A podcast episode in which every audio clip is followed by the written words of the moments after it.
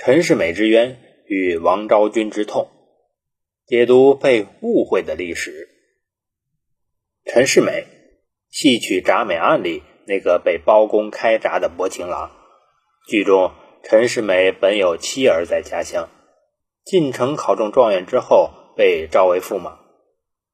凡是看过戏曲《秦香莲》或《铡美案》的人，无不对那个喜新厌旧、杀妻灭子的状元驸马切齿痛骂。长久以来，陈世美三个字成了负心汉的代名词。可是，有人曾经做过研究和考察，结果发现，自宋初以来，有状元三百四十多人，其中陈姓者只有约十人，却没有陈世美其人。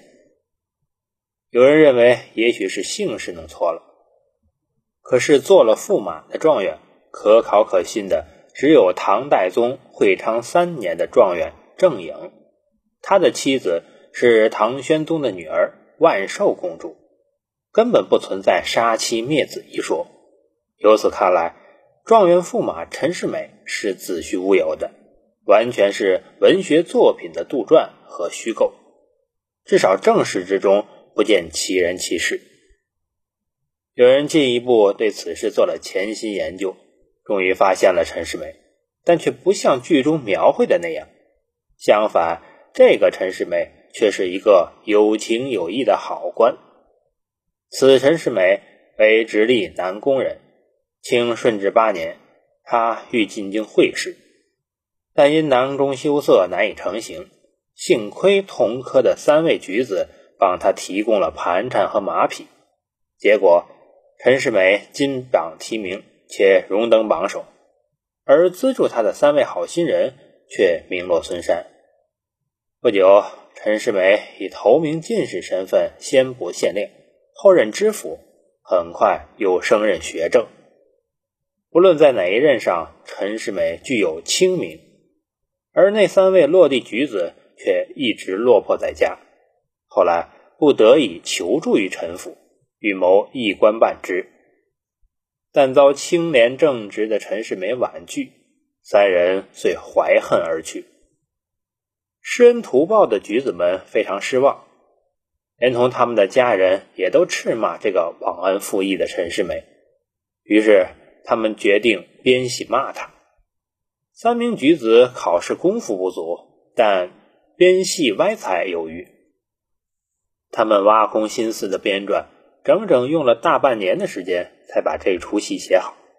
他们有意把不当二老、攀附权贵、杀妻灭子等令人痛恨的罪名强加在陈世美的头上。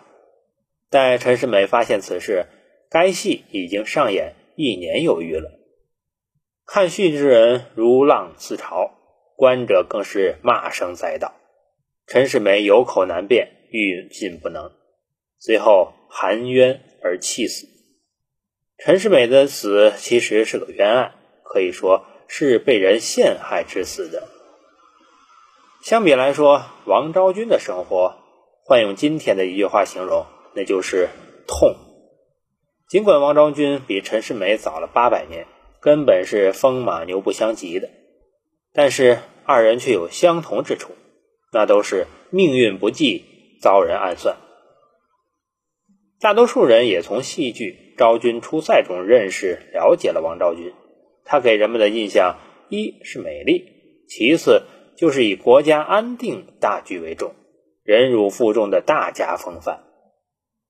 王昭君原本是良家女子，其父老来得女，将其视为掌上明珠，兄嫂对她也是宠爱有加。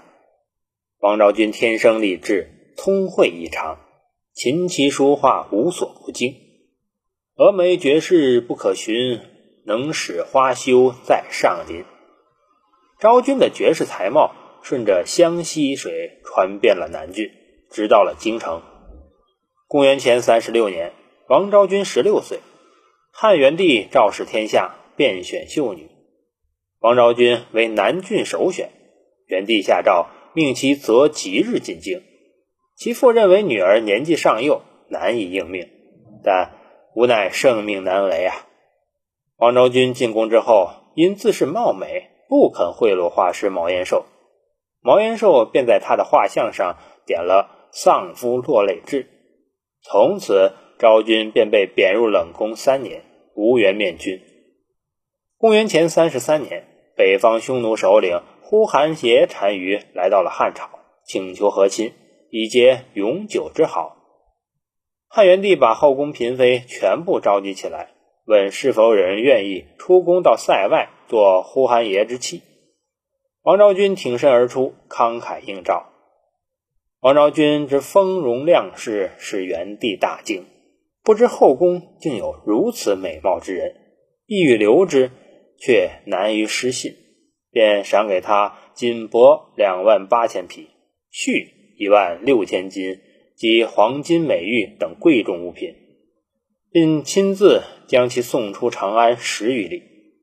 王昭君辞别中原。行程一年多后到达漠北，由于匈奴中有了汉女昭君做了王后，中原大地从此才得以安宁。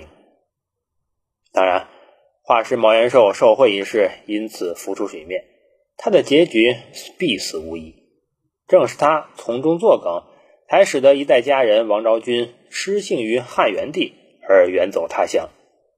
这能说不痛吗？客观的讲。他的行为首先是一种无奈，他不想在深宫里丧失自己一生的幸福；其次是他牺牲自己，换得了天下百姓安居乐业的奉献精神。